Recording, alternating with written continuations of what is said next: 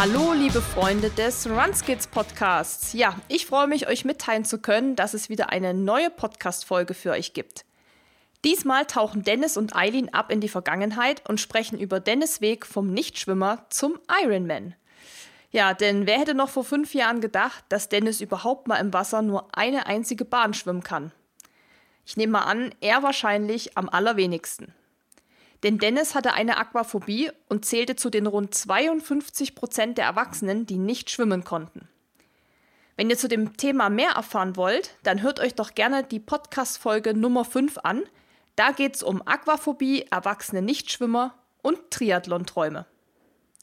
Apropos Triathlonträume. Im Gespräch stoppen Eileen und Dennis bei allen Triathlons, die er gemacht hat, reden über Probleme, die bei den Wettkämpfen passiert sind Achtung, Spoiler, es geht um verloren gegangene Zeitmesschips, abgesagte Events und Panikattacken.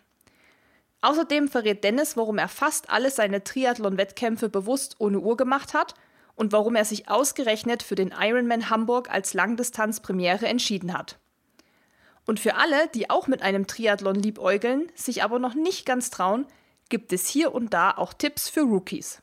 So, und jetzt wünsche ich euch ganz viel Spaß mit Eileen, Dennis und der neuen Folge. Hallo Dennis, wie geht's dir? Hi, ganz gut und dir? Ja, bisschen turbulenten Morgen gehabt, aber ähm, jetzt bin ich ganz ruhig, ganz bei mir und natürlich ganz bei dir.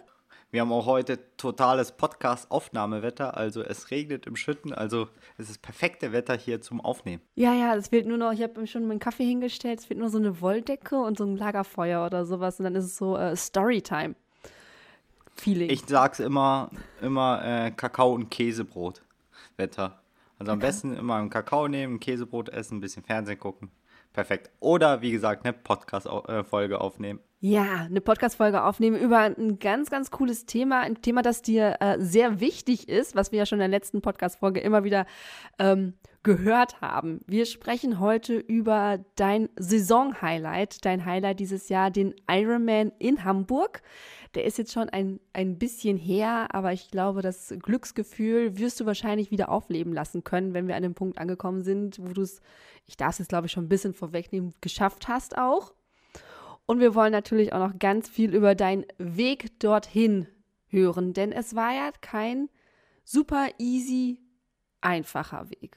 Sagen wir mal so, es war nicht der Standardweg. Wir springen dafür, würde ich sagen, einfach mal ein paar Jährchen zurück. Und zwar warst du nicht derjenige große Schwimmer, bevor du überlegt hast, einen Triathlon zu machen, ne? Genau.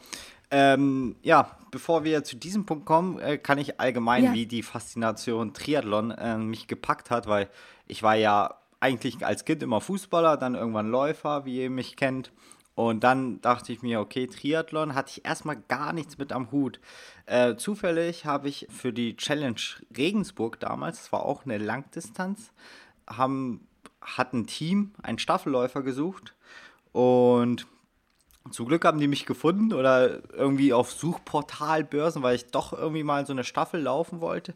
Und seitdem, das war glaube ich 2017, hat mich das Triathlon-Fieber richtig gepackt. Also ich hatte auch sehr viel Glück. Wir hatten eine super Staffel und am Ende haben wir sogar die Challenge Regensburg als Staffel gewonnen. Also besser mhm. es nicht. ja. Und ich war, wie gesagt, der Schlussläufer. Bis dato konnte ich sozusagen nur laufen, bisschen Radfahren, schwimmen gar nicht. Und auch ein ganz guter Kumpel von mir, der Markus, der ist auch ein mega ambitionierter Triathlet und der hat mich auch immer so ein bisschen, sag ich mal, mitgefiebern lassen und war so ein kleines bisschen auch Vorbild und war auch auf Hawaii und hat mich so in diesen Triathlon-Zirkus mit eingebracht und fand ich schon seit dem Zeitpunkt fand ich Triathlon geil und habe gesagt, okay, Dennis, ähm, das willst du mal machen. Es gab nur ein Problem, weil Radfahren, wie, äh, Radfahren, wie gesagt, konnte ich schon ein bisschen, also kann jeder und war nur ein Training nötig. Äh, aber das große Problem war das Schwimmen und beim Triathlon gehören ja drei Disziplinen mhm. dazu: Schwimmen, Radfahren und Laufen. Und ja, was machst du, wenn man Angst vor Wasser hat? Und das hatte ich damals. Und das war nicht nur, ich kann nicht schwimmen, ich kann kein Kraul, ich kann, ich konnte wirklich nicht meinen Kopf unter Wasser halten. Ich habe Panikattacken bekommen es hing zusammen mit einem Erlebnis aus der Kindheit. Also ich war nie ein richtig guter Schwimmer. Ich habe es auch nie in der Grundschule richtig gelernt. Also das war schon Punkt 1. Und irgendwann, so ein paar Jahre nach der Grundschule, ich weiß nicht, war 13, 14 oder sowas, hatte ich so ein nicht schönes Erlebnis am See bei uns. Da bin ich fast ertrunken durch einen Krampf. Und seitdem bin ich nie ins tiefe Wasser gegangen. Hatte ich wirklich Panik dazu. Und ja, glücklicher oder ja, glücklicherweise habe ich es auch nie gebraucht. Also weder in der Schule, was damals ich Glück hatte und zurückblickend hätte ich gesagt, ey, hätte mich damals jemand gezwungen, wäre es noch viel einfacher für mich gewesen. Mhm. Aber ich habe es weder in der Schule noch im Studium und auch wenn man mit Freunden irgendwie schwimmen war, in Anführungszeichen, war man eher planschen. Und das ging eigentlich alle. So ein bisschen Wellenbad in Stehwasserhöhe und das ging. Aber das war wirklich, ich war nie die Wasserratte. Und auch beispielsweise, als wir mit Susi im Thailand Urlaub waren, da waren wir auch im Tauchlehrgang und dann ich, war ich einfach nicht mittauchen. Mhm. Also weil ich das einfach nicht konnte, nicht wollte, äh, mich nicht interessiert hatte und auch einfach Angst hatte. Irgendwann kam der Punkt, dass ich gesagt habe, hey Dennis, du bist schon Ende 20, jetzt brauchst du dich nicht zu schämen. Allgemein, du brauchst dich nie zu schämen, das ist Quatsch. Ähm, aber man kennt es ja, wenn man so Mitte 20 oder Ende Teenageralter, dann ist man uncool und dann will man es nicht so offen sagen, dass man nicht schwimmen kann. Aber irgendwann habe ich mir wirklich äh, ja, ans Herz gepackt sozusagen und so, Dennis, jetzt lernst du schwimmen. Und so war so grob kurz die Geschichte und noch kurz, wie ich es gelernt habe, ist vielleicht auch mal ganz wichtig. Ich habe mir ein Ultimatum gesetzt, denn ich habe mich zu einem Kraul-Anfängerkurs angemeldet. Damals war es, glaube ich, 2018 äh, für den November in Lanzarote und zu dem Zeitpunkt, wo ich noch nicht, wo ich das beschlossen habe, war es September, August in dem Zeitraum und mein Ziel war es, innerhalb von diesen drei Monaten wenigstens lernen, über Wasser zu halten. Ja, und so fing es an. Und vor allem, es fing wirklich an im Kinderbecken. Mhm, in Profi-Ausrüstung. Es gibt nämlich eine schöne Podcast-Folge darüber, die ihr damals aufgezeichnet habt. Also gerne mal zurückscrollen. In den Januar 2019 habt ihr die Folge aufgezeichnet und da erzählst du nochmal deinen ganzen Werdegang. Und ähm, ich fand das wirklich sehr beeindruckend, weil klar, man, man muss sich nicht für nichts schämen, was man nicht kann, aber man tut es ja trotzdem. Man will ja selten zugeben, dass man irgendwas nicht kann, besonders was relativ äh, viele können. Dementsprechend da umso mehr Hut ab, dass du das äh, durchgezogen hast. Ja. Worauf ich gerne noch mal kurz zu sprechen kommen möchte, und zwar, das hast du jetzt so ganz schnell noch, noch beantwortet, deine Faszination Triathlon. Mich würde natürlich interessieren, was hat dich denn daran so so fasziniert, also dass du sagtest, okay, also ich will das unbedingt machen, auch selbst wenn ich richtig Angst vor Wasser habe. Also wenn ich Angst vor Sachen habe, dann lasse ich sie, glaube ich, doch dann tendenziell eher. Ja, das eine die Herausforderung mhm. und das andere ist es, die Jungs, Mädels, die das machen und äh, das sind einfach auf gut Deutsch gesagt Maschinen, egal ob das olympische oder auf der Langdistanz oder Mitteldistanz sind, die Geschwindigkeit, die ganze Szene an sich. Ähm, ich war zu dem Zeitpunkt auch relativ satt vom Laufen mhm. und es hat auch schon ein bisschen, so ein Triathlon ist so ein bisschen Lifestyle. Und vor allem mir tat es ganz gut, dieses Abwechslung zwischen Laufen, Radfahren und jetzt dann noch Schwimmen, auch gesundheitlich. Also in dieser Phase war ich sage ich mal, von den Laufkilometern relativ hoch, was, was auch nicht gesund war in dem Moment. Ich glaube, ich hatte im Schnitt 130 Laufkilometer oder sowas mit wenig Regeneration. Und da kam der erste Ermüdungsbruch und ich musste es irgendwie kompensieren. Und das Kompensieren war es irgendwann mit Radfahren. Mhm. Und dann fehlte halt, wie gesagt, nur das Schwimmen. Ich finde das Radfahren super mega. Ich fahre ganz gerne draußen, aber ich fahre auch ganz gerne auf der Rolle. Also, wer mich kennt, bin ich auch ein riesen Rollenfan und Intervalle auf der Rolle mich quälen, mhm. äh, liebe ich. Aber ich mag es auch Genussfahrten draußen. Und wie gesagt, ich glaube, das Umfeld hätte ich damals nicht Markus kennengelernt und der mich so ein bisschen in diese Szene reingeführt hat, wäre es auch nicht so weit gekommen. Also da auch ein großes Dankeschön äh, an Markus. Wann war denn so der erste Moment, wo sich das wirklich geformt hat, dass du gesagt hast, okay, also ich melde mich jetzt an, ich mache das jetzt? Kannst du dich da noch dran erinnern? Schwierig. Also, wie gesagt, ich musste erstmal das Schwimmen lernen. Mhm. Und und wo ich gesagt habe, okay, doch, ich kann mich doch wirklich ganz genau erinnern, ähm, das war ja 2018, war ich in diesem Camp und am letzten Tag habe ich gesagt, wenn ich mal 50 Meter durchgehend kraulen kann, dann melde ich mich ein Jahr davor, äh, ein Jahr danach äh, zu einem Triathlon an.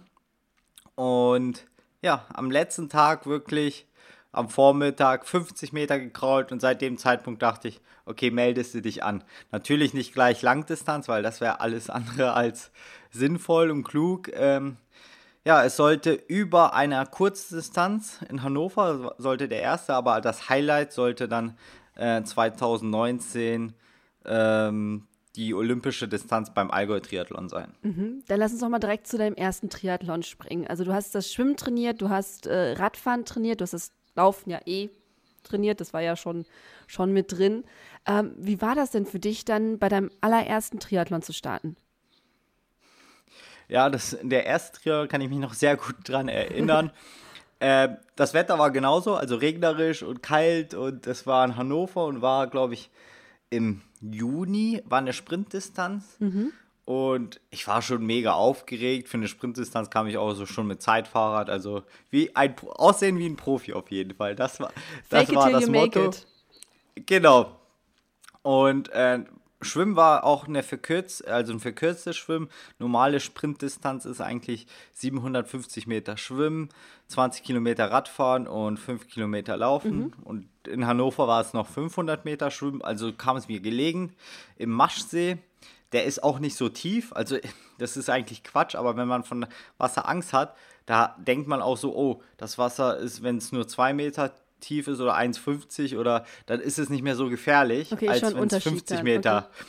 Ja, aber grundsätzlich ist es ja egal. Aber trotzdem war es so eine Kopfangelegenheit. Und ja, das war ein regnerischer Tag. Ich war natürlich aufgeregt, sehr aufgeregt äh, weil ich das Wasser nicht kannte und der Maschsee ist auch nicht der hübscheste See. Also das ist so ein Baggersee, ey, nee, auch so eher, eher mehr braun und ja, was mich so erstmal schockiert hat oder schockiert war, so wirklich dieser Massenstart, diese Prügelei. Ich habe mich ganz am Außen hinten aufgehalten und bin irgendwie mit Ach und Krach durch Schwimmen durchgekommen. Aber ist das Aber wirklich so? Also das, ich habe es jetzt so häufig schon gehört, dass es am Anfang einfach echt, du kriegst einen Fuß ins Gesicht, einen Ellbogen, ein Knie, ja. alles. Würde, würde ich auch sagen, auch wenn es auch zum Beispiel im Allgäu-Triathlon ist das üblich, dass man einen Massenchart, aber aus dem Wasser, aber wenn es so eng ist, dann fuchteln die alle mit den Armen, mit den Füßen, Hauptsache weg. Und da ist es am sinnvollsten, mhm. diese 50 Meter mehr oder 100 Meter mehr in Kauf zu nehmen und sich am Wasserrand mhm. sozusagen mhm. ähm, zu befinden. Es ist entspannter, außer du bist halt ein sehr, sehr guter Schwimmer, der das ab kann und halt äh, auch vorne wegschwimmen kann. Aber okay. weder konnte ich das ab, noch bin ich ein sehr guter Schwimmer. Also war für mich die Option, entweder stellst du dich hinten an oder an der Seite. Mhm. Und beim ersten war es beides, hinten und Seite, also sicher, sicher.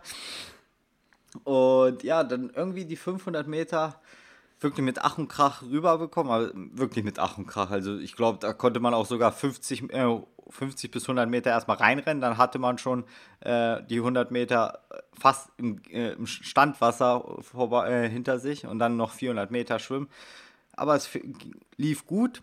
Äh, war auch alles mit Neoprenanzug, also da hat man auch die Sicherheit gehabt, man kann eigentlich nicht untergehen mit einem Neoprenanzug. Das muss man sich auch immer so bewusst machen, wenn jemand Angst vor Schwimmen hat. Kauft euch einen guten Neoprenanzug mit Auftrieb. Ich habe den von Sailfish, den One. Ich glaube, der hat der am meisten Auftrieb, der, der Anzug, der es gibt. Mhm. Dann bin ich äh, in die erste Wechselzone gekommen und dann war das große Unglück, dass ich mit meinem Schwimmanzug, mit dem Neo, auch mein äh, Chip ausgezogen habe und dann keine Zeitmessung hatte. Also offiziell bin ich nicht in der Zeitliste, weil ich das erst, ich glaube, im Ziel gemerkt habe oder beim Laufen. Ja. Ähm, aber für mich fängt dann immer der Triathlon erst an, wenn du auf dem Fahrrad sitzt. Aber ich war total happy trotzdem. Also ich bin ein Ziel eingelaufen. Ich konnte auch nicht sagen, wie schnell ich war, weil ich glaube, ich von meinen paar Triathlon, die ich gemacht habe, die meisten auch ohne Uhr gemacht habe. Okay. Weil ich mal ähm, mich frei machen wollte von den Gedanken, äh, irgendwelche Zeiten zu mhm, schlagen, mhm. weil ich kann es noch nicht vergleichen. Ich möchte es nicht vergleichen. Ich wollte es einfach nur für mich und nach Gefühl und so gut wie es geht durchziehen, aber nicht auf eine bestimmte Pace, weil das brauchte ich zu dem Zeitpunkt nicht. Ob ich jetzt äh, beim Lauf eine 3,35 auf den Kilometer gelaufen bin, 3,40, 3,45, weiß ich wirklich nicht. Aber also, ich konnte es nicht mal nachvollziehen in der Ergebnisliste, äh, weil ich der Chip war irgendwo noch in der Wechselzone im Neo. Aber mir war es das voll egal. Ich war schon happy und das war so der erste Haken, der erste wichtige, richtige Schritt. Super, also du warst einfach nur glücklich, als du durch warst. Einfach, oder? Und ja. dann hast du auch gesagt, okay, komm, geil, noch einmal oder war ja vorher schon klar, dass du, dass du Allgäu machen möchtest?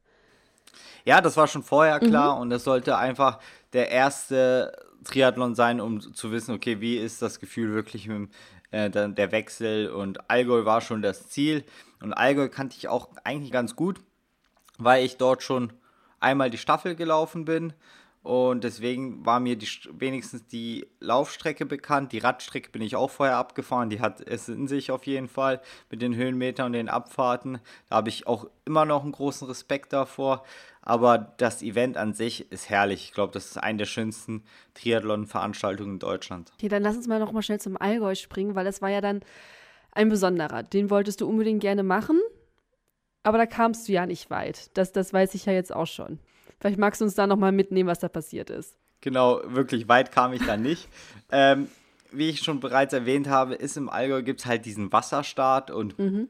das Wetter war eigentlich okay damals und beim Eimschwimmen war es auch noch okay, aber dennoch irgendwie habe hab ich mich mulmig gefühlt, aber trotzdem bin ich an die Startlinie gegangen, irgendwie wirklich wieder hinten außen und dann fiel der Startschuss aus dem Wasser direkt und im Allgäu schwimmt man eine Runde 1000, äh, 1500 Meter, jetzt in der Olympischen, mhm. dann wäre es halt 40 Kilometer Rad und 20 Laufen. Ähm, und ja, dann fiel der Startschuss und die ersten Züge wollten nicht, wie ich es wollte. Also schon gleich Panik von hinten obwohl ich relativ hinten war, gab es trotzdem noch Leute, die schneller waren und sich noch weiter hinten angestellt haben und mich überschwommen haben. Mhm. Und ich weiß nicht, bin 50 Meter gekrault. Dann die erste Panikattacke, keine Luft mehr so richtig bekommen. Und was ich noch nicht kann oder nicht gut kann, ist, oder was ich noch schlechter kann, ist sowas wie Brustschwimmen. Okay. Und da komme ich gar nicht vom Fleck. Also entweder ich kann kraulen oder gar nicht sozusagen. Und in dem Moment sagen alle, ja, dann schwimm mal Brust, dann hast du deinen Kopf übers Wasser und dann kannst du in Ruhe atmen, sozusagen. Mhm. In Anführungszeichen Omi schwimmen, nenne ich das immer. Aber das funktioniert bei mir nicht. Also dann komme ich nicht vom Fleck und dann ist es noch frustrierender. Okay. Also das ist, wenn du siehst, die letzten von der ersten Gruppe, also die letzten vom ersten Startwelle, schwimmen dir vorne weit weg davon und du versuchst damit irgendwelche Brustbewegungen mhm. zu machen und kommst auch vom Puls nicht runter. Ich hatte einen gefühlten Puls von 180 etc. Okay. Äh, und äh, irgendwie, dann war es wirklich nach 200 Metern, es war vielleicht, weiß nicht, ob das acht Minuten waren oder zehn, kann ich euch wirklich nicht sagen, aber dann war es für mich Schluss. Ich habe einfach einen Stand-Up-Paddler geholt und habe ihn gebeten, mich äh, irgendwie rauszunehmen, weil es einfach nicht weiterging. Ich habe es nicht, in dem Zeitpunkt habe ich nicht gesehen, dass ich das irgendwie schaffen werde. Mhm. Und dann kam die DLG, hat mich rausgefahren. Und da weiß ich noch, da habe ich auch sehr, sehr, sehr, sehr viel Tränen gelassen. Also ich habe sehr geweint. Ähm, bin dann zu Susi rumgelaufen, weil die haben mich auf andere Ufer, muss ich einmal rumlaufen. Hab sie, äh, sie hat mich dann in den Arm genommen, alles gut. Ähm, glücklicherweise durfte ich wenigstens immerhin noch weitermachen, also ohne Wertung, aber ich durfte noch auf Rad, aufs Rad steigen und war, war noch auf der Laufstrecke. Und das tat noch einigermaßen gut, aber immer mit dem Gedanken, hey Dennis, du hast es nicht gefinisht, du wirst es auch nicht finishen. Und ähm, das war eher dann zum Training, bisschen so Ruhe bekommen, abreagieren, die ganze Radfahrt und das Laufen. Und das war, glaube ich, einer meiner traurigsten Tage, die ich in meinem Sportlerleben hatte, weil es war nicht so, ich habe keine Zeit erreicht, sondern äh, ich habe mich halt sehr mich selbst enttäuscht, weil ich dachte, ich kann es besser, ich kann es besser wegstecken. Ich habe dafür also sozusagen ein Jahr geübt, trainiert und es, es hat einfach nicht funktioniert. Und dann siehst du da, dass viele Leute einfach eine olympische aus der aus Nassen machen, nicht viel Training machen und die es einfach können und du sagst, ey Dennis, nur nur weil du diese in Anführungszeichen verkackte Schwimmen nicht kannst, hm. äh, bist du kein, bist du halt kein, in dem, in dem Sinne kein Triathlet. Und dann, es hat mich so geärgert, es war eine große Enttäuschung über mich selbst und ja, das musste ich erstmal auch zwei, drei Tage verarbeiten, auf jeden Fall. Hat es wirklich nur zwei, drei Tage? Das wäre jetzt meine nächste Frage gewesen. Wie lange hat es denn gedauert, bis du gesagt hast, so, also ich merke ja jetzt immer noch so ein bisschen, wenn du davon erzählst, und das ist jetzt äh, schon ein paar Jährchen her, ähm, das ist immer noch, es ist zumindest noch präsent. Ja. Ja, es war wirklich nur diese zwei, drei Tage, weil mhm. ich wusste es eigentlich, woran es liegt. Es war okay. einfach am fehlenden Freiwassertraining. Also mhm.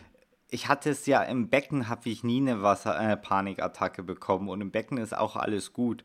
Aber äh, wenn man wirklich das Freiwasser ist noch ein komplett anderes Schwimmen. Und das war auch nicht vergleichbar mit äh, wie Maschsee, äh, wo, wo man wirklich schon 100 Meter reinlaufen konnte und sowas. Mhm. Und da war es einfach nur, das war wirklich einfach nur sagen, hey, andere Leute, Wellengang, anderes, sagen wir, Umschauen, das ist schon noch eine andere Liga vom Schwimmen her. Und dann wusste ich so wirklich, nach drei Tagen bin ich wirklich dann, glaube ich, ins, wieder ins Becken gegangen und da lief es wieder. Und dann denke ich mir, habe ich mir gedacht, Dennis, es lag nur an diesem Freiwasser.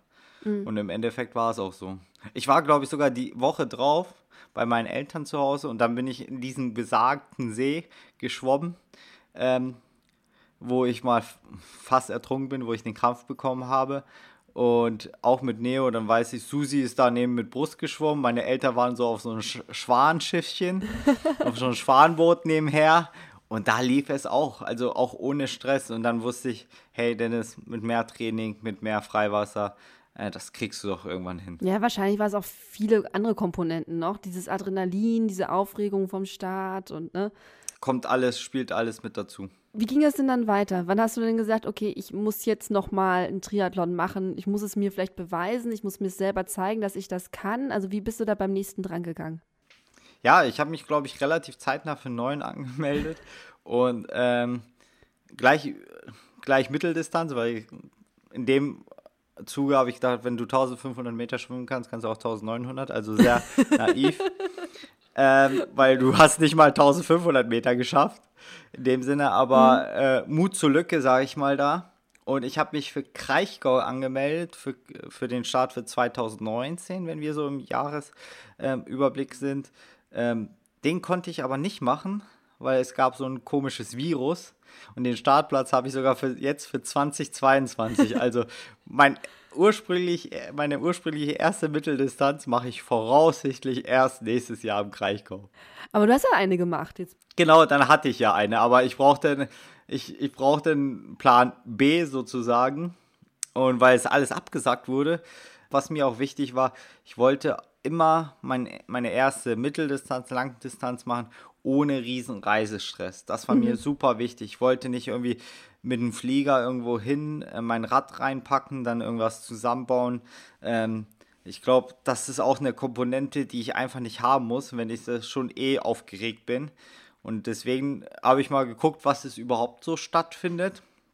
2020. Ähm, und glücklicherweise war das der Knappenman. Und der Knappenman ist bei Hoyerswerda in Brandenburg. Ist eine ganz kleine Veranstaltung. Da, da waren es, glaube ich, drei Radrunden, äh, zwei Laufrunden und, ein, und eine Schwimmrunde. So, äh, wie ich in Erinnerung habe. Aber halt super familiär, super nett.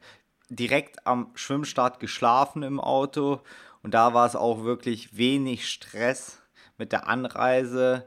Äh, war alles vor Ort. Du hast, musstest nur drei Minuten zur Startziellinie. Ja, und das war sozusagen meine erste Mitteldistanz. Hast du denn gemerkt, ähm, besonders jetzt, wenn ich jetzt nochmal auf den Schwimmpart nochmal zu sprechen komme, ähm, also hast du irgendwie so eine innere Veränderung gemerkt, nachdem du das absolviert hast, dass du gesagt hast, okay, ich kann es auch im Wettkampf, im, im Freiwasser, oder war das völlig egal? Jein, sagen wir mal, ich konnte es immer noch nicht perfekt. Das äh, konnte ich wirklich nicht. Aber du hast es absolviert. Genau, ja. ich habe es absolviert und ich war happy. Mhm. Und ich wusste, okay, das schaffst du es. Zu dem Zeitpunkt hätte ich nie gesagt, die doppelte Länge schaffe ich nicht. Und äh, ich weiß noch damals, äh, habe ich mich ganz rechts angestellt, wieder hinten rechts sozusagen. Also wenn ihr Dennis mal beim Triathlon sucht, hinten rechts. ja, das war mal damals. Jetzt eher hinten links, weil ich habe einen Rechtsdrang. Und Ah, okay. da meinten die so, wo schwimmt der denn hin? Und ich habe es auch erst so nach paar, paar hundert Metern gemerkt, oh, bist du relativ weit abgekommen und wieder zurückschwimmen.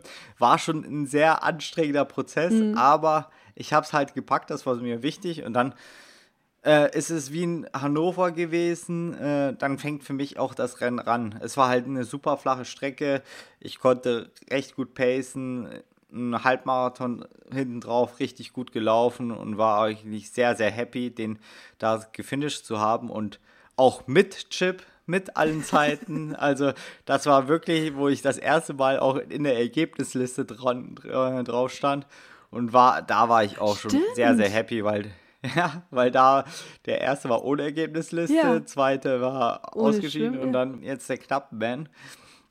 Und wie gesagt, würde ich auch jedem empfehlen, sucht euch einen Wettkampf aus, wo ihr wenig Anreisestress habt, wo ihr am besten ist es noch vor der Haustür, wenn es einer ist, Mhm. äh, weil das nimmt viel weg.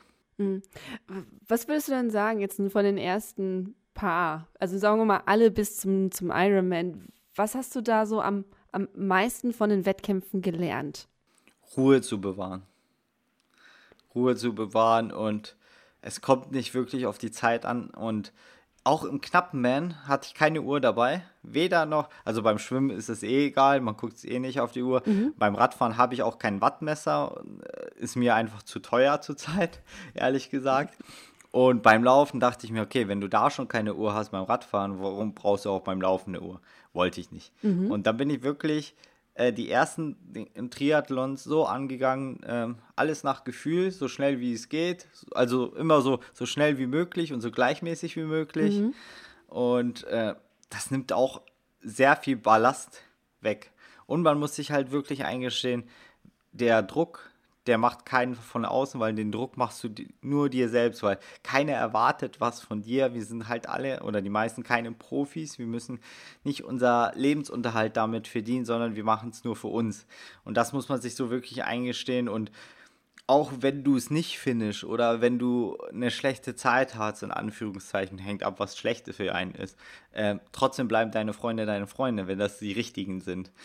Und deine Familie bleibt auch deine Familie und es ist auch stolz auf dich. Und das muss man sich so immer eingestehen und sagen, okay, ich kann hier nichts verlieren. Und das war es auch so, ich wollte keine Uhr, ich hatte auch nichts gewinnen, ob ich jetzt 15., 16., 43. werde oder 761.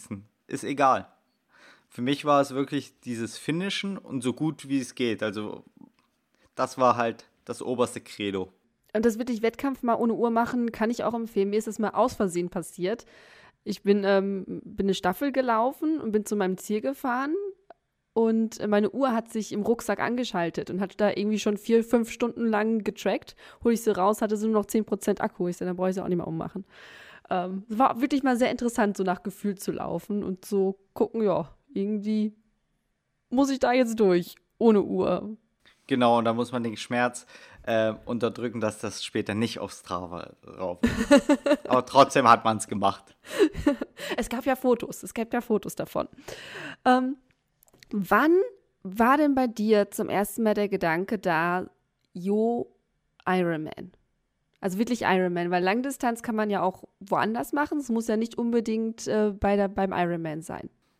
Ähm, wieder so, so eine Geschichte. Äh, es sollte Ja, auch bitte, dafür sind wir da. Iron- Storytime. Es, ja, genau. Es sollte auch eigentlich kein Ironman als die erste Langdistanz sein. Mhm. Aber es sollte dennoch ein besonderes Rennen sein.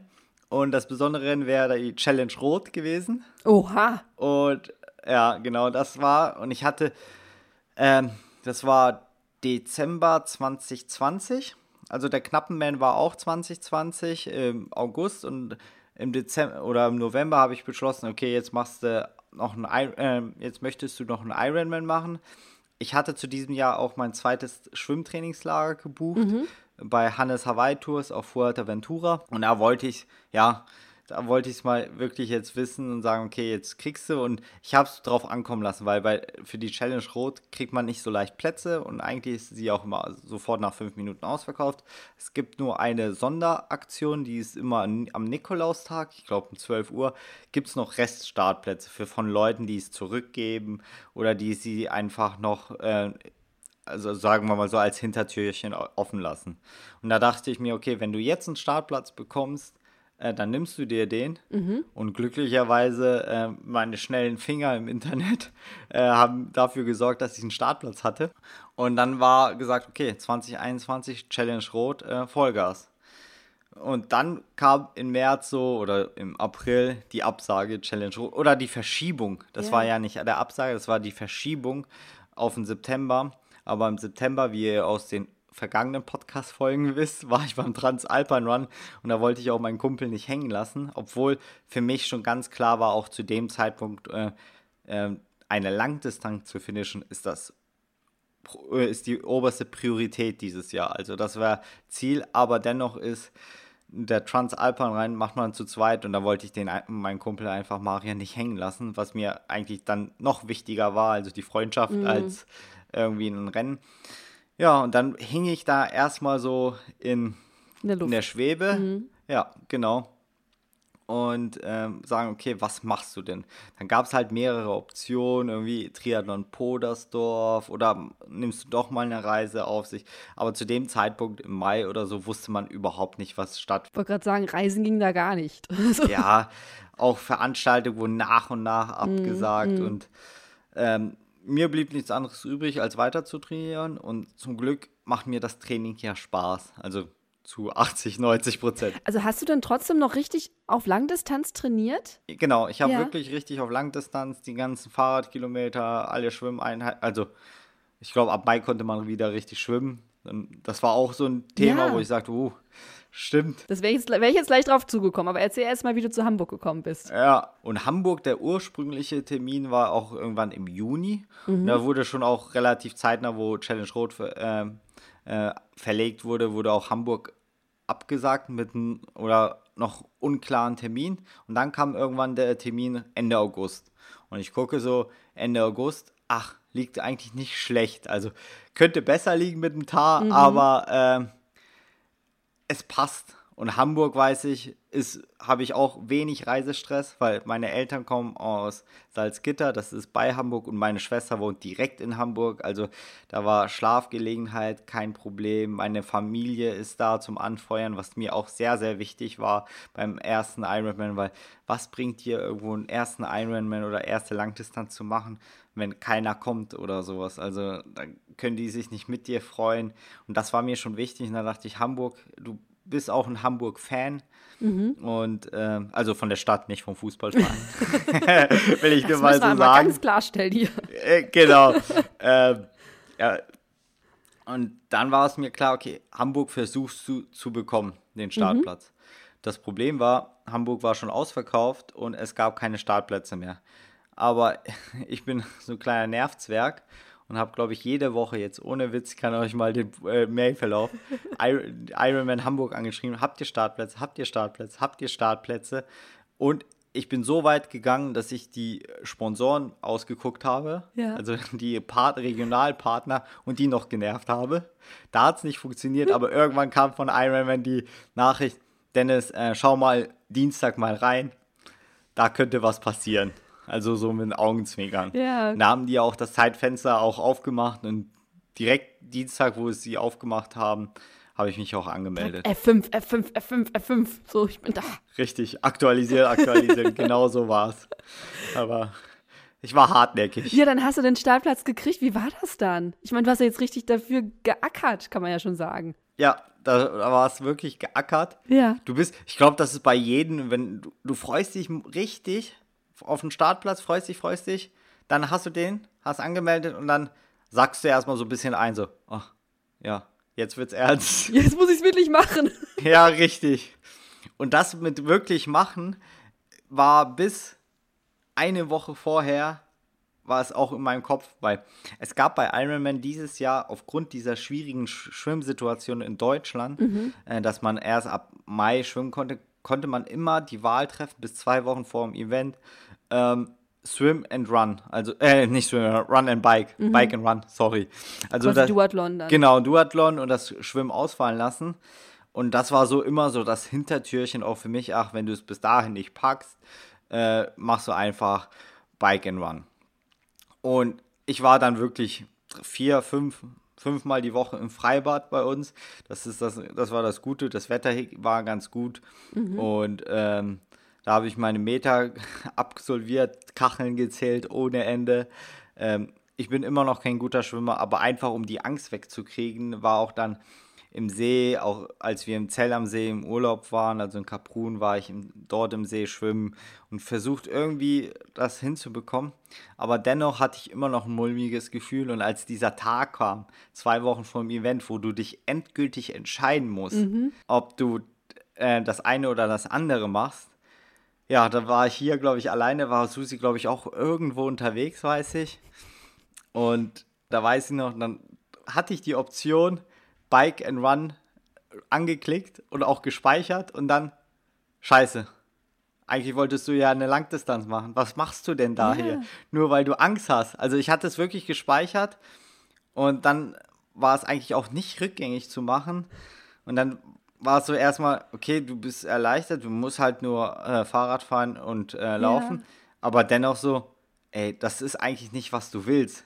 Du willst, du willst halt einen Finishen. Und dann ich wieder Ironman kontaktiert. Und Mir die schon wieder, der Dennis schon wieder. Äh, äh, ja, genau so. Mir ist ein Fehler unterlaufen, ich wollte das nicht und ich wollte nur meine Daten ändern. Irgendwas mich zusammengereimt. Und die so, ja, kein Problem, hast ja sofort gesagt, haben es wieder geändert. Und dann war wieder der zweite Moment. Okay, jetzt musst du es doch machen. Kann ich es vielleicht nochmal ändern? Kriege ich nochmal 24 Stunden Bedenkzeit? Ja, also das war so ein Hin und Her und meine Gefühle, das war schon vor, vor, vor dem Ironman schon richtig Stress, diese zwei Wochen davor, nur um, weil es diese Option gab. Ja. Wäre es diese Option nie irgendwie hervorgerufen, hätte ich das ja nie zur Auswahl gehabt. Ja. Aber das war schon so, okay. Aber seitdem war auch Zeitpunkt, okay, jetzt machst du das wirklich durch. Ja, jetzt hast du dich ja quasi nochmal doppelt dafür entschieden. Also, dass dich angemeldet, hattest du die Option weg und dann hast du gesagt, nee, nee, ich will das jetzt doch machen.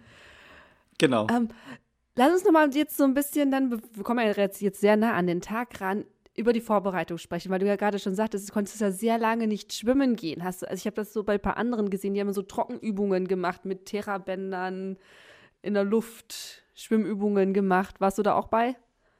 Ja, Zugseil auch. Ähm, es würde auch immer mehr gehen, glaube ich. Ich hatte auch das Glück, weil ich glaube, ab November war ja sozusagen bis November, bis Mai, April, so waren die Schwimmbäder zu. Ich war ja noch im mhm. Dezember für eine Woche in Fuerteventura. Da konnte ich, glaube ich, 50 Kilometer schwimmen. Das ging ja noch, aber auch die Zeit war, wurde auch ein bisschen mit Terrabahn, mit Zugseiltraining verbracht. Aber das ist nur kraftaufbauend mhm. und ist Gutes, aber das war ja nicht mein Problem. Klar habe ich noch nicht gut Kraft in den Armen. Das ist, und da geht auch Potenzial und Technik. Aber mein größtes Problem ist immer noch so ein bisschen noch mehr Ruhe noch reinzubekommen und, ja. und, und, genau. Und das ist halt das Wassergewöhnung. Das hat mir gefehlt. Und mhm. deswegen war so ab Mai recht Paniktraining in Anführungszeichen. Aber ich hatte auch das Glück, unser Freibad ist, glaube ich, hier acht Minuten von uns entfernt mit mhm. dem Auto. Und da bin ich immer äh, mittags. Wir hatten auch nicht diesen Stress mit irgendwelchen Anmeldungen, äh, nur so viel Grenze Plätze. Ich bin da immer zur Mittagspause gefahren. Ach so, ja, super. Ähm, ja, und das war herrlich. Das haben wir ja hier in Berlin gehabt. Da hattest du ja immer nur diese 90 Minuten Zeitfenster inklusive Umziehen und ja, das war ja nee, das hatten wir, das hatten wir nicht so, ja. nicht so streng da und äh, das ging alles. Ich konnte sogar im Vorfeld die Karten buchen mit PayPal, fand ich super. Da musste ich nicht mal irgendwas äh, zahlen direkt, musste mhm. kein Bargeld abheben. Ich bin auch so ein Anti-Bargeld-Mensch. Und ähm, ja, und dann war es wirklich, waren Hochwochen fünfmal die Woche schwimmen, auch wenn es wirklich nur mal nur 45 bis eine Stunde war. Ähm, das hat vollkommen gereicht. Und ich bin, glaube ich, dann in der Vorbereitung das längste, was ich geschwommen bin, sind 4200 Meter. Mhm. Also beim Ironman schwimmt man 3800. Ich wollte gerade sagen, es war länger. Also. Ja, es war ein bisschen länger. Ähm, ich glaube dann auch noch einmal irgendwie so an, der, an die 4000, aber oft war es eher so um die 2500 bis 3000, mhm. je nach Trainingsplan. Und das waren so, so sozusagen meine Schwimmmeter. Das war immer so eine Stunde im Wasser. Und teilweise war es auch relativ kalt im Freibad, muss ich schon sagen. Deswegen länger als eine Stunde hätte ich da auch nicht ausgehalten. Wie sah denn so deine, deine Woche denn aus, wenn wir jetzt schon über Trainingsplan sprechen? Ich habe äh, seit letztem Jahr vertraue ich äh, meinem Coach Alexander Gräf aus Österreich, ein super Typ, mhm. super Coach und bin happy, bin immer noch bei ihm. Ich denke es mir, auch wenn ich es mir theoretisch äh, selber schreiben könnte, man braucht immer eine zweite Person, Person um Bestleistungen hervorzurufen. Den Draufblick, also, ne? Ja, der Draufblick, der mhm. sagt, man belügt sich mit einem eigenen Trainingsplan selbst. Man sagt sich, okay, wenn man wenn man so beispielsweise fünf Intervalle hat, dann sagt man irgendwie so nach dem dritten, ach, vier reichen doch auch aus. Man trainiert vielleicht zu hart und, oder zu lasch, mhm. je nachdem, was man für ein Typ ist, sagt, man ist schnell zufriedenstellend und irgendwann fehlt auch mal so ein bisschen auch diese Inspiration für neue Einheiten und auch die Erfahrung an sich. Ich habe ja noch nie eine Langdistanz-Triathlon gemacht und deswegen war es schon gut, noch dort jemanden Trainer haben, der auch dir beisteht, also auch mhm. Motivation gibt und dir Tipps und vor allem das Gute an meinem Trainer ist, das ist der Mörderschwimmer. Also das ist, das ist genau das Gegenteil von mir, also First Man of the Water und das hat, das passt perfekt und es macht super viel Spaß, mit ihnen zusammenzuarbeiten. Und dann sah auch meine Woche aus mit irgendwie 15, 16 Stunden äh, Sport die Woche, mhm. mal auch 20, je nach Ausfahrt. Ähm, ist auch jetzt immer noch so. Ich kann das sehr gut arrangieren mit äh, vor der Arbeit, nach der Arbeit oder mit der Mittagspause. Jetzt mit dem Jobwechsel ist es ein bisschen stressiger, aber es funktioniert noch. Also äh, man hat nicht viel Zeit für anderes, aber mhm das ist das, was ich, was mir liegt, was mir Spaß macht, was ich liebe einfach. Und das ist wirklich so Quality Time. Und das sehe ich dann auch so. Wie sah das denn aus mit, mit Ernährung? Hast du die Ernährung nochmal speziell umgestellt für Langdistanz oder? Ja, das würde ich gern. Also ich sage immer, ich, ich ernähre mich zu 50% sehr, sehr gesund und zu 50% sehr, sehr scheiße. Also sehr, sehr schlecht.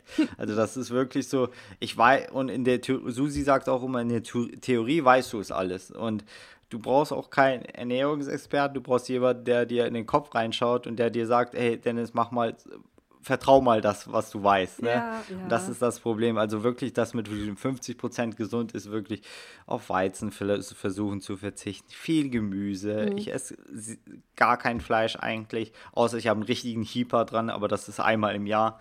Ähm, also wirklich vegetarisch. Aber auf der anderen Seite ist, ich trinke zu viel Zero-Getränke. Also das versuche ich gerade zu reduzieren wieder. Es gibt Phasen, wo es funktioniert.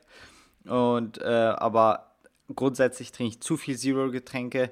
Ich esse zu viel äh, Sachen wie Quark, also wirklich, oder Karotten oder so, die den Magen nur füllen. Und das ist so mm. zu viel Schokolade, Süßigkeiten, brutal. Also Süßigkeiten, Zero-Getränke, das sind, glaube ich, meine mein größten Laster. Und das versuche ich auch immer abzustellen. Zum Glück äh, treibe ich so viel Sport, dass ich das so einigermaßen verbrennen kann. Und auch die die Zeitpunkte. Ich versuche da immer dran zu arbeiten, aber da bin ich noch nicht so stark genug, um zu sagen, okay, Dennis, äh, also achte mehr, also das ist schon ein bisschen so leicht Suchtcharakter, sage ich mal, wo du sagst, okay, dann isst du das Stück Schokolade und dann fühlst du dich besser und so ist es halt auch. Mm, ja, ja, aber es ist ja auch bewiesen mittlerweile mit diesen ganzen Süßsachen, dass uns das einfach auch glücklich macht, dass es einfach Glücklichmacherhormone auslöst und äh, davon wegzukommen, ist schwierig. Und ich bin auch so noch so ein emotionaler Esser, also wenn ich unter Stress bin und äh, esse ich und was auch relativ falsch ist, ich, esse, ich sehe Essen auch teilweise als Belohnung. Mhm. Eigentlich sollte man es vorm Training sich einführen und sagen, okay, mit irgendwas anderem belohnen, ob sei es eine Netflix-Serie oder ein Buch lesen oder, oder, oder. Also wie gesagt, in der Theorie weiß ich es alles, aber es ist immer teilweise schwerer umzusetzen, als es wirklich äh, so klingt. Gut, dann ähm, bewegen wir uns langsam mal Richtung Ironman Hamburg. Wie waren so die letzten, sagen wir mal, ein, zwei Wochen vorher? Der Termin rückt immer näher, du weißt, dein großer Traum Langdistanz kommt. Wie warst du drauf? Wie war dein Umfeld drauf? Wie war Susi drauf? Nimm uns da mal ein bisschen mit. Ja, also die, die letzten zwei Wochen waren auch nochmal mit einer Probemitteldistanz äh, eingepla äh, eingeplant und zwar im Allgäu dort, wo ich in der Olympischen versagt habe, in Anführungszeichen, wo ich aussteigen musste, mhm. äh, zwei Jahre zuvor, ähm, war noch die Mitteldistanz. Da war es auch nur Finishen wirklich das Ziel und Wassergefühl zu bekommen. Und das war so eine Generalprobe direkt eine Woche davor. Vielleicht ist das auch nicht immer das Klügste, in der Mitteldistanz davor zu machen. Du sagst eine Woche, das ist schon okay, ja. ja. Äh, nicht nur vielleicht, sondern es ist nicht das Klügste, aber ich brauchte das für den Kopf. Und da war das Schwimmen echt gut. Also da lief es für mich persönlich gut, ohne Panikattacke rausgekommen. Und ab dem Zeitpunkt habe ich mir gedacht, okay, Hamburg kann kommen. Also wirklich, da hat es mich so die Woche davor ist wirklich beruhigt. Und dann bin ich, glaube ich, am relativ Sonntag war der Wettkampf, irgendwie schon Montag äh, zu meinen Eltern gefahren, also nach Salzgitter und dann am Donnerstag schon nach Hamburg. Sehr lange ausgelegt die Reisezeit. Zum Glück gibt es ja das Homeoffice, man kann äh, von zu Hause aus arbeiten, das ist sehr vorteilhaft gewesen mhm. in dem Falle. Und ähm, ja, ganz in Ruhe Startunterlagen abgeholt. Wo ich dann wirklich nervös wurde, war, als ich gefragt habe, äh, und wo ist das Einschwimmen am Samstag? Und die so, nee, gibt's nicht.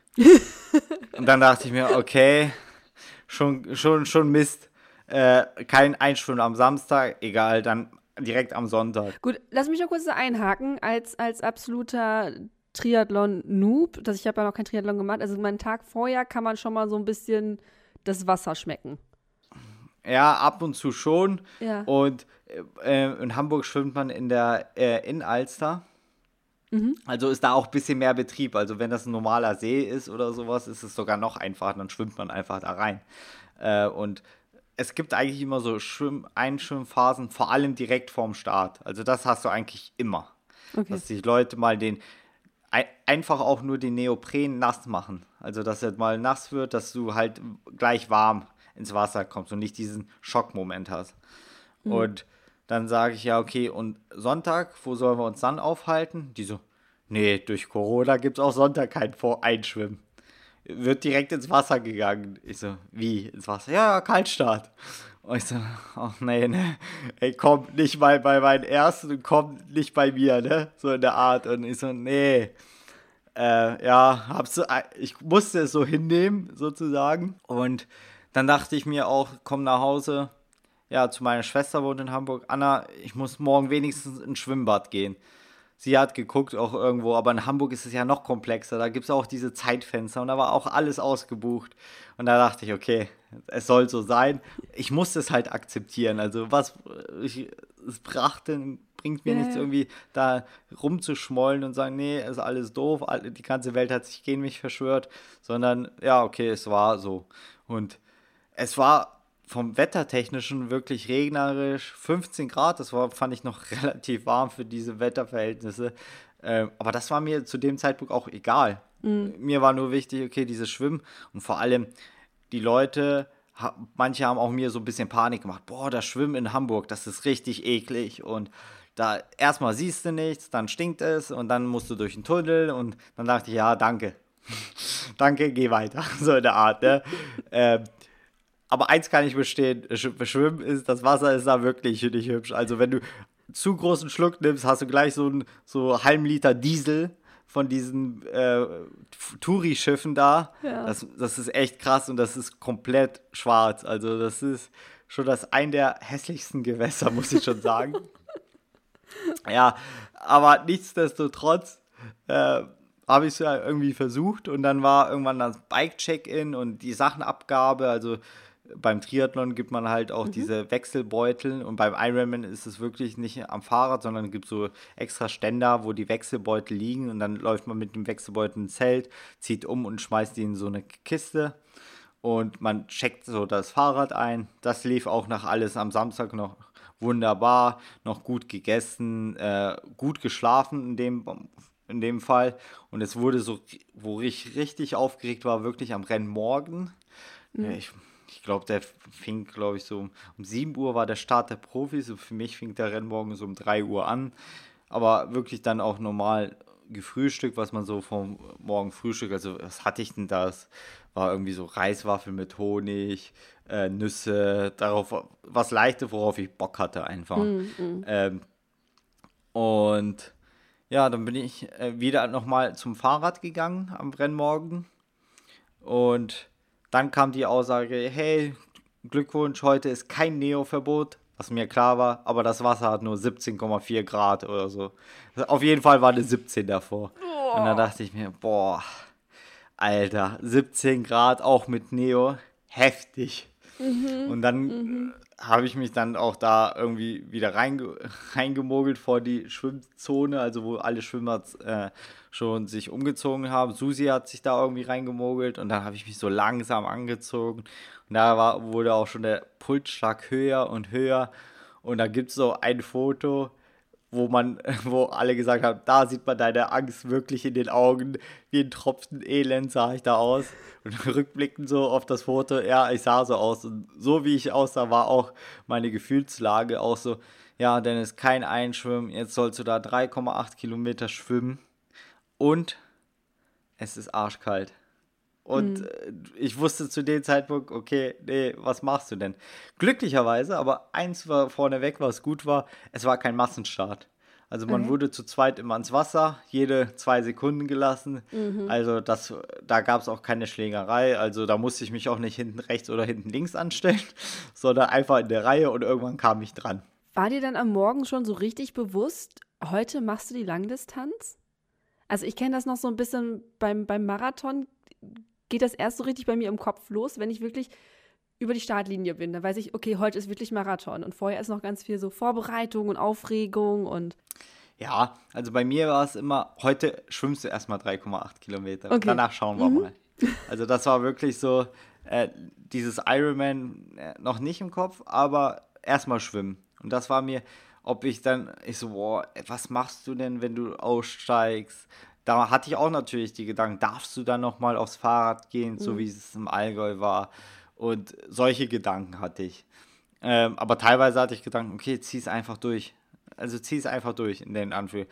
Wichtig war es für mich, äh, keine Panik zu bekommen. Das war wirklich das oberste Credo. Und als ich dann ins Wasser so geschickt wurde, bin ich da ganz normal, ganz gemütlich reingegangen.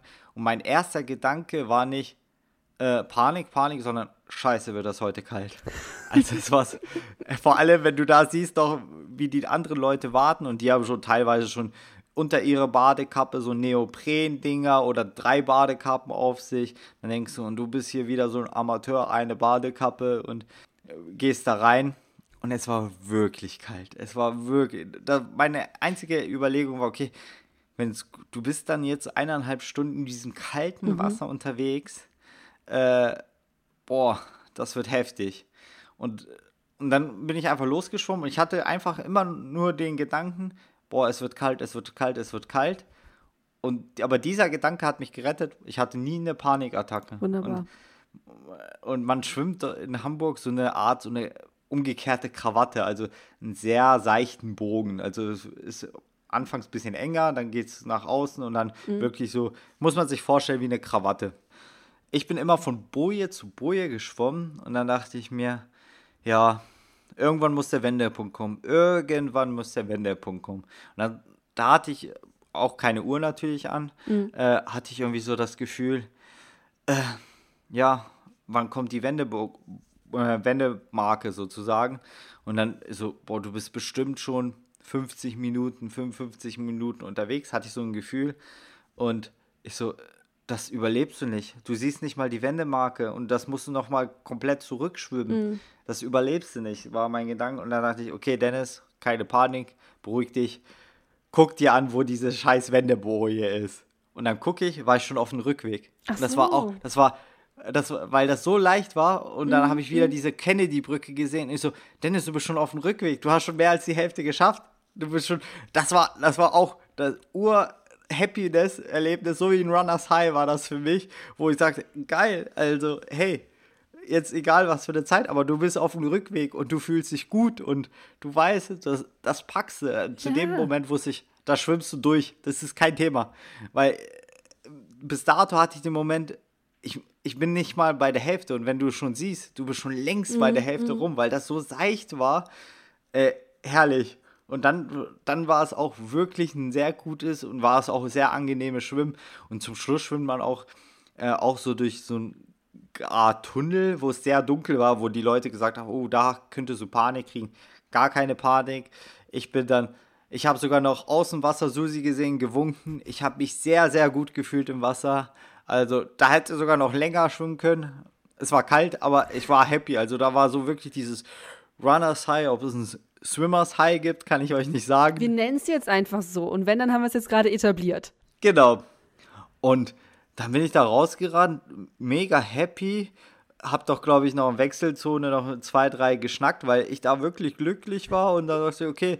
Und mir war es dann auch egal in der Wechselzone, ob ich ähm, jetzt 30 Sekunden länger braucht, eine Minute länger, ist in Hamburg ist eine ursinnig lange Wechselzone. Mhm. Habe ich in Ruhe umgezogen und dann ging es auf Fahr aufs Fahrrad. Genau, für Schwimmen, ich verrate jetzt einfach mal, hast du äh, 1 Stunde 26, 51 gebraucht. Das sind zumindest die offiziellen Zeiten, die ich jetzt von der Webseite habe.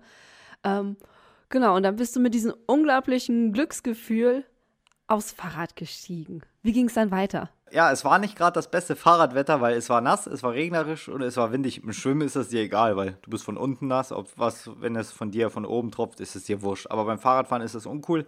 Ähm, ich habe, viele haben sich auch eine Jacke angezogen. Ich habe mir Armlinge und ähm, so ein Bufftuch angezogen, mhm. weil ich wollte irgendwie meinen Hals wärmen.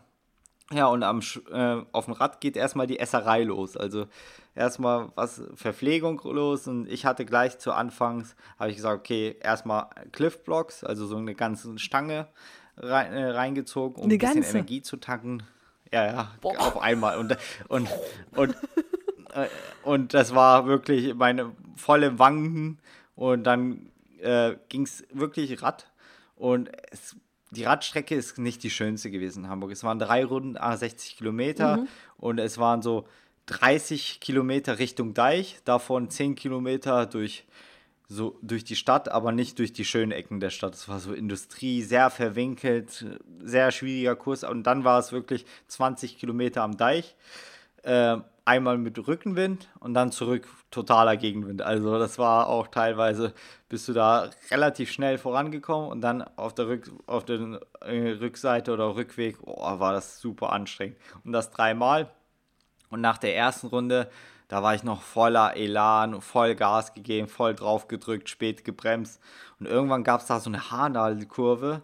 Und dann bremse ich, bremse ich, obwohl ich Scheibenbremsen auf dem Triathlonrad hatte. Das kommt, äh, mhm. kommt ja, ja jetzt. Äh, blieb ich nicht zum Stehen, sondern ist mein Rad hinten weggerutscht. Und dann dachte ich mir, Dennis, in der zweiten, dritten Runde, sei mal ein bisschen vorsichtiger. Ja. Und genau, aber das Fahrradfahren lief echt solide. Ich habe mich solide verpflegt, aber ich muss schon sagen, ich habe viel, viel zu wenig getrunken. Also mhm. das, was ich getrunken habe, da, das ist nicht verwunderlich, dass ich später Magenschmerzen hatte, weil von den Gels habe ich auch noch zu wenig, was man üblich genommen.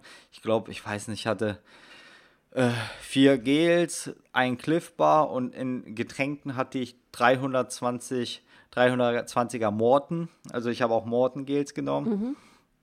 Und den Cliff Bar habe ich mir immer genommen, also als Belohnung. Also, weil ich mag das irgendwie zu kauen. So ein Peanut Butter Ding ist immer, das hatte ich glaube ich nach 100 Kilometern, dachte ich, ja, oh, 100 hast du geschafft, kannst hier so ein Peanut Butter Ding reinknallen. Ähm, und da konnte ich kauen. Aber allein das, äh, das Getränk, also die, ich hatte mit, glaube ich, eineinhalb Liter. Und das habe ich getrunken und mehr nicht. Also oh, man muss sich vorstellen, ich war schon eineinhalb Stunden im Wasser und dann war ich schon auf dem Rad noch fünf Stunden. Also sechseinhalb Stunden mit eineinhalb Liter und ähm, Sportbelastung. Es kann nicht gut ausgehen, aber ich hatte auch keinen Durst. Also ja gut, wenn es so kalt ist, also so kühl ist und regnerisch, dann ist es ja auch weniger. Richtig und vollkommen und eigentlich hätte ich mich da zwingen müssen und sagen, okay, Dennis, nimm mal wieder einen Schluck, nimm mal wieder einen Schluck, hol dir nochmal eine Wasserflasche, aber ich brauchte es nicht, ich wollte es nicht, also in dem Moment brauchte ich es nicht sozusagen oder habe diese Anzeichen nicht gesehen. Und das witzigerweise war auch, da bin ich mal mit Uhr gefahren, weil da wollte ich es mal wirklich auf Strava haben. und aber ich muss sagen, ich habe nicht auf die Uhr geguckt, weil ich dachte mir, ich hatte so schon innerlich so ein Ziel, unter fünf Stunden wäre schon cool. Also das wäre über mhm. 36er Schnitt. Und dann dachte ich mir, ey, so in der zweiten Runde, ich habe es nicht geguckt. Und so, Dennis, jetzt guckst du erst recht nicht auf die Uhr und fährst. Und wenn, wenn du reinbiegst in, in die Wechselzone wieder, schaust du auf die Uhr. Und wenn es unter fünf Stunden ist, dann bist du mega happy. Und wenn es über fünf Stunden ist, ja, dann ist es halt so, ne? Dann bist du happy. Ja, genau. Äh, und dann bin ich da reingefahren, gucke auf die Uhr, irgendwie 4,50. Überragend. Also da war schon das, da war das Bikers High sozusagen. Weil äh, für mich war wirklich dieses Ziel, ja, machst du unter fünf Stunden. Und ich wusste, ich bin auch die zweite, dritte Runde sehr vorsichtig gefahren, wo ich wusste, okay, in Trocken, da wäre noch viel mehr gegangen. Und dann dachte ich mir, ja, geil, jetzt kann es laufen. Jetzt kommt deine Disziplin. Und jetzt mhm. kann es richtig losgehen. Wieder relativ happy im Wechselzelt wieder, weil wir sie geschnackt und dann schön losgelaufen. Und dann ging es los auf vier Runden durch die flache Innenstadt, sagte zumindest die Webseite und dann nochmal die Marathondistanz. Also du bist bis zu diesem Zeitpunkt, nochmal um das zu verdeutlichen, 3,8 Kilometer geschwommen durch Kaltnass. Obwohl, ja, nass ist ja egal beim Schwimmen, aber egal. Äh, 180 Kilometer Fahrrad gefahren und jetzt hattest du noch einen Marathon vor der Nase. Genau. Und vier Runden hört sich erstmal an, boah, immer diese vier Runden und das, da muss ich noch dreimal, zweimal, einmal. Aber mhm. das Gute ist, ich hatte meine ganze Familie war am Streckenrand. Ich kannte, ich kenne auch so viele Leute in Hamburg, äh, dass man die einfach mehrmals sieht, ist, ist einfach ein Segen. Also Home das Run, ist ja. wirklich, das ist wirklich ein Segen. Vor allem, man sieht sie ja nicht nur viermal, weil teilweise äh, läufst du auf den gleichen Weg nur äh, andersrum zurück. Also im besten Fall, wenn jemand dort steht, kann der dich achtmal sehen. Mhm. Und das ist wirklich achtmal auf 42 Kilometer. Jede fünf Kilometer hast du irgendwie Anfeuerung, ist schon ganz Super. cool.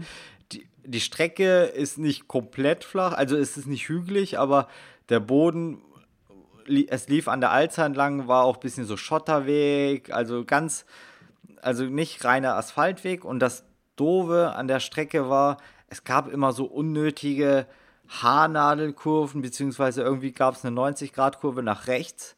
Dann ist man 200 Meter nach rechts gelaufen und dann wieder diese 200 Meter wieder zurück und dann wieder auf die Strecke, um einfach diese Kilometer voll mhm. zu kriegen, anstatt die Strecke irgendwie hinten raus zu verlängern. Das ist wahrscheinlich einfacher so, das genehmigt zu bekommen von der ja, Stadt.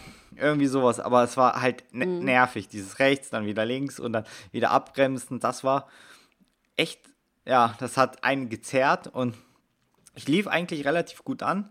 Diesmal wieder auch mit Uhr, aber auch wieder nicht drauf geguckt, äh, weil ich dachte mir, du machst wirklich nur mit Gefühl und die Uhr nimmst du nur für Strava mit. So, so habe ich es mir wirklich gedacht und so ehrlich mhm. bin ich ja auch. Und die erste Runde lief schon sehr, sehr gut. Da war ich noch happy. Da gibt es auch richtig gute Fotos. Zweite Runde war schon so, uh, es wird anstrengend. Aber dennoch bin ich, glaube ich, den Halbmarathon, weiß nicht, in Pace von 4, 8 oder sowas gelaufen, den ganzen Halbmarathon. Ja. Äh, also es lief richtig gut. Aber dann kam diese berüchtigte dritte Runde. Dann war auch, mhm. das war wirklich, da wusste ich, okay, Dennis, du hast viel zu wenig getrunken. Also ich habe mir weiter natürlich das Gel reingezogen und jede Runde 1, was auch eigentlich viel zu wenig ist, eigentlich jede Runde 2. Aber ich brauchte nicht mehr und aber es war schon da zu viel, zu viel, zu viel, zu wenig Wasser und die Krämpfe fingen an. Also da wusste ich, oh.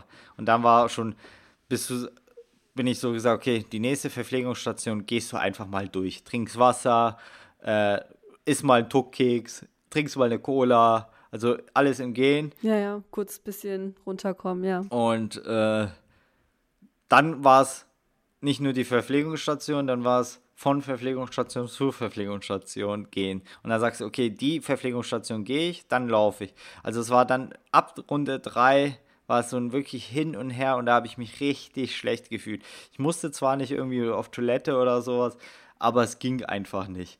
Und die Leute, die du da überholt hast, haben die dich wieder eingeholt, aber witzigerweise, mhm. als ich wieder gelaufen bin, habe ich sie wieder überholt. Also teilweise, teilweise war ich so dieses im Lauf-Gehen-Modus, schneller und aber es war sehr anstrengend und ich sah sehr nicht gut, also sehr schlecht aus. Und mhm. äh, da hätte ich mir auch mal vielleicht ein bisschen mehr Erfahrung gewünscht. Und dann ging es irgendwie die dritte Runde irgendwie hinbekommen, also mit Ach und Krach. Da war von Runners High war das ganz weit weg. Also das war eher Runners Low. ähm, also dieses Runners High habe ich erst kurz vor der Ziellinie gespürt. Also wirklich äh, im, Wett, im Lauf nicht. Und dann irgendwann vierte Runde und dann denkst du dir, ey, in der vierten, spätestens in der vierten Runde dachte ich, ja, dann gehst du das halt zu Ende in Worst Case. Mhm. Nimmst jede äh, zwei Kilometer, jede Verpflegungsstation nimmst du dir noch zwei Tuckkicks mit, weil sie dir schmecken und gut ist, dann hast du ein bisschen Wegeverpflegung. Und aber dann ging es, dann konnte ich wieder so langsam laufen, irgendwie was 4, 50er Pace, 5er, ähm, dann irgendwie mit Ach und Krach dann trotzdem durch die Verpflegungsstation gegangen. Ich sah immer noch nicht gut aus, aber ich wusste innerlich, ich packe es und das war mir schon klar, wenn ich schon auf Kilometer 32 bin und bis zum Zielschluss so war. Also mir ging es halt mhm. nicht irgendwie, ich hatte ja keine orthopädische Schmerzen oder so, wo es nicht ging. Also ich hatte Magenschmerzen, das war's und Seitenstichen und alles was möglich, was so der Magenkrampf, aber im Worst Case gehen ging ja. Also so ist es ja nicht, dass ich irgendwie umgeknickt bin, Bänderriss und das geht gar nichts mehr und dicken Fuß. Oder Kreislaufprobleme, genau. das gar nichts mehr. Richtig. Mhm. Äh, mir war nur die Sorge, wenn du zu lange gehst, dass es dir vielleicht kalt wird, dass es friert, weil es gab auch Leute, die, die gegangen sind und die hatten schon diese Aludecken, da dachte ich, boah, ey, so einer willst du nicht sein, ne? Weil es war immer noch nicht gutes Wetter und, und dann bist du halt noch super übermüde, super überbelastet und dann zerrt das. Aber wie gesagt, dann konnte ich wieder in der vierten Runde wieder dieses Walk-Run, vielleicht ein bisschen mehr Run-Anteil.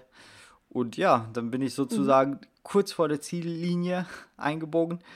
Und eigentlich zur nächsten Runde geht es immer so links weg. Und nach der vierten Runde, man kriegt ja auch pro Runde so ein Bändchen, darf man geradeaus durchlaufen. Und schade war, dass direkt am Ziel keiner stehen durfte.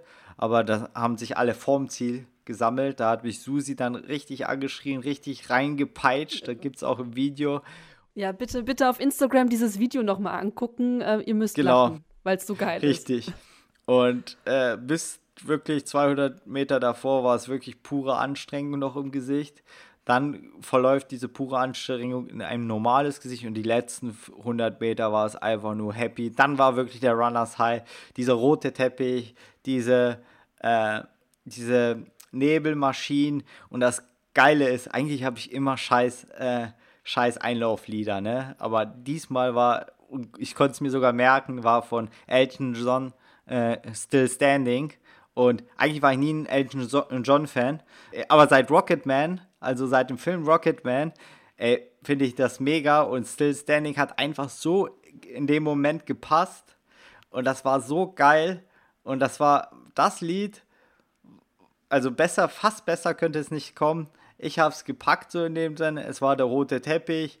Noch besser wäre, wenn noch Susi direkt am Startziel wäre und, und, und. Aber das war schon fast das Nonplusultra.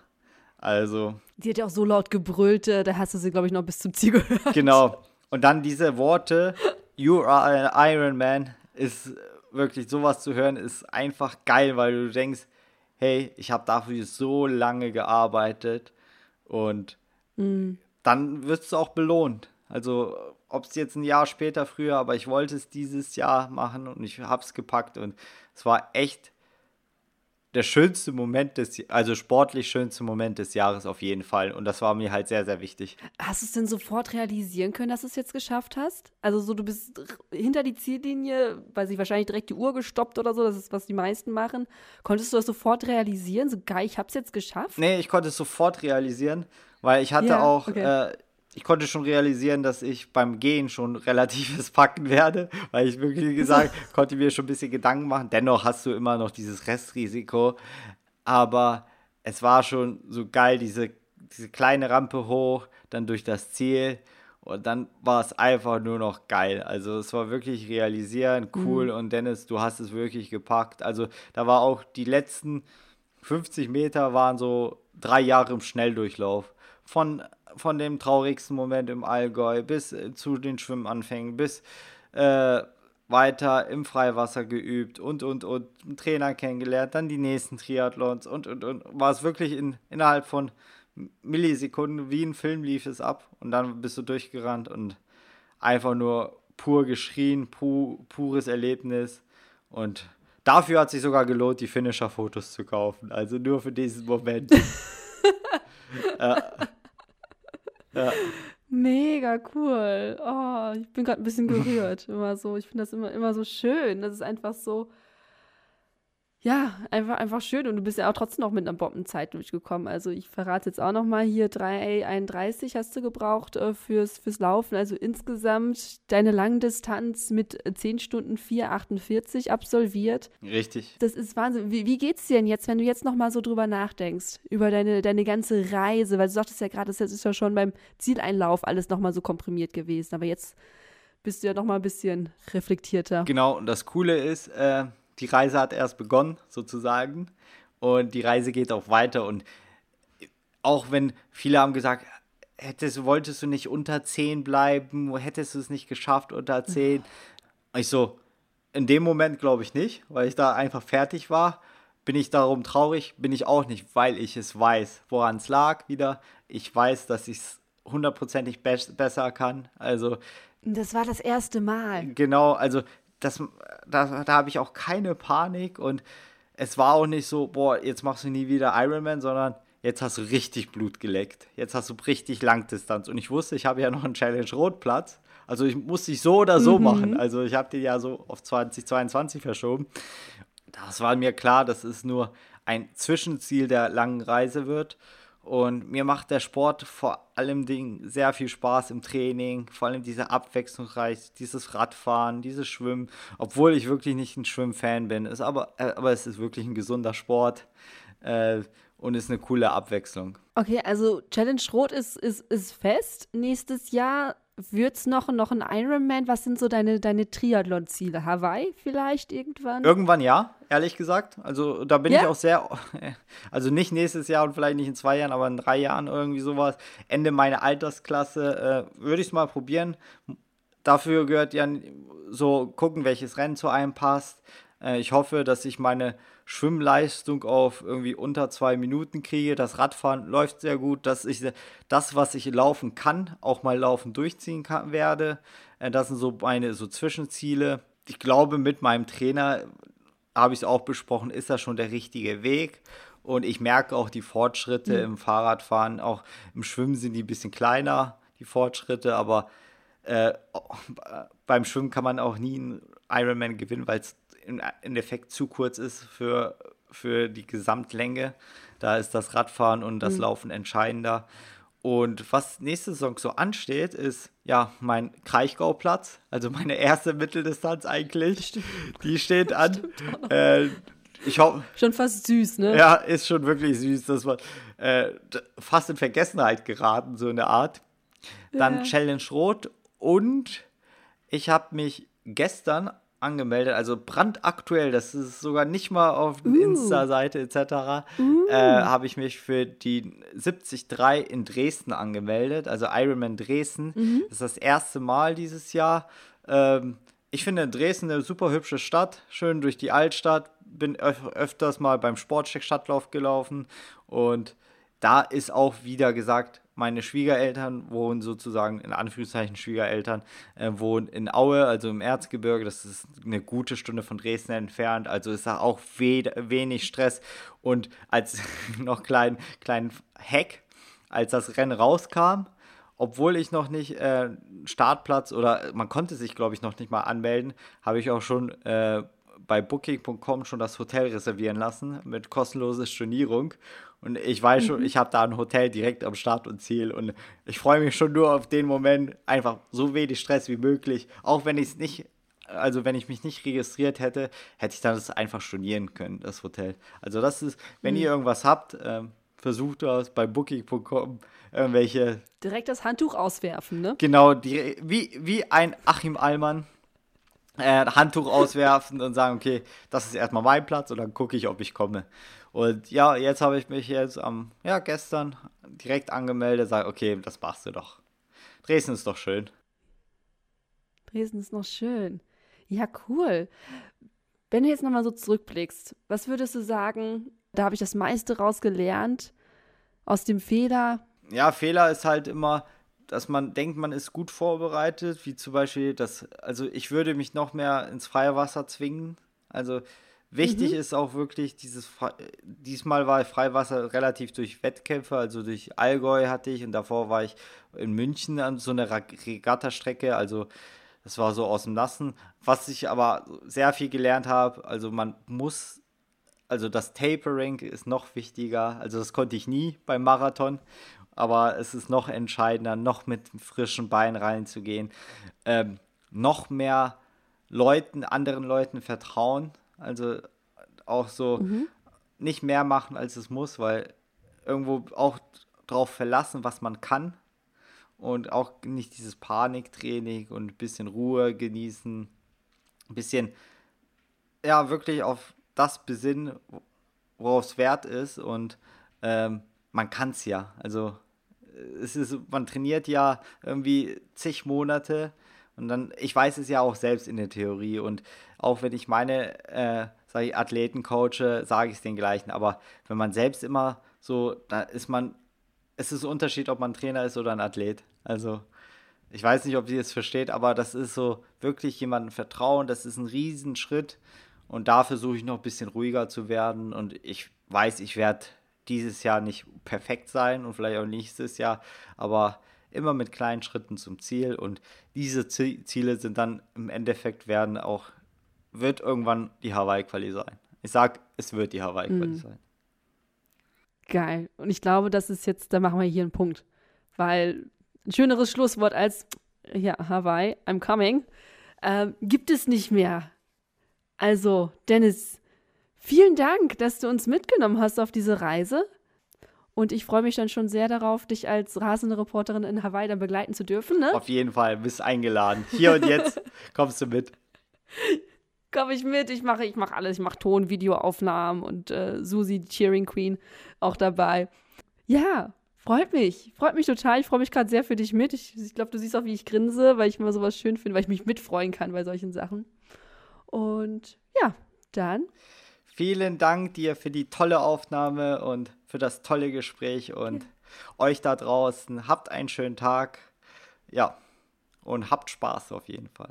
Ja, und auf jeden Fall nochmal große Podcast-Empfehlung. Januar 2019 über Aquaphobie. Da erzählst du nochmal deine ganze Story ein bisschen ausführlicher. Und ansonsten, Dankeschön, Dennis. Bis demnächst. Merci. Wenn dir dieser Podcast gefallen hat, hinterlass uns eine Bewertung und abonniere diesen Kanal, damit du auch in Zukunft keine Folge mehr verpasst. Für noch mehr Motivation und Trainingstipps folge uns auf Instagram unter dem Namen RunSkills sowie auf Facebook und Pinterest oder besuche unsere Website www.runskills.de.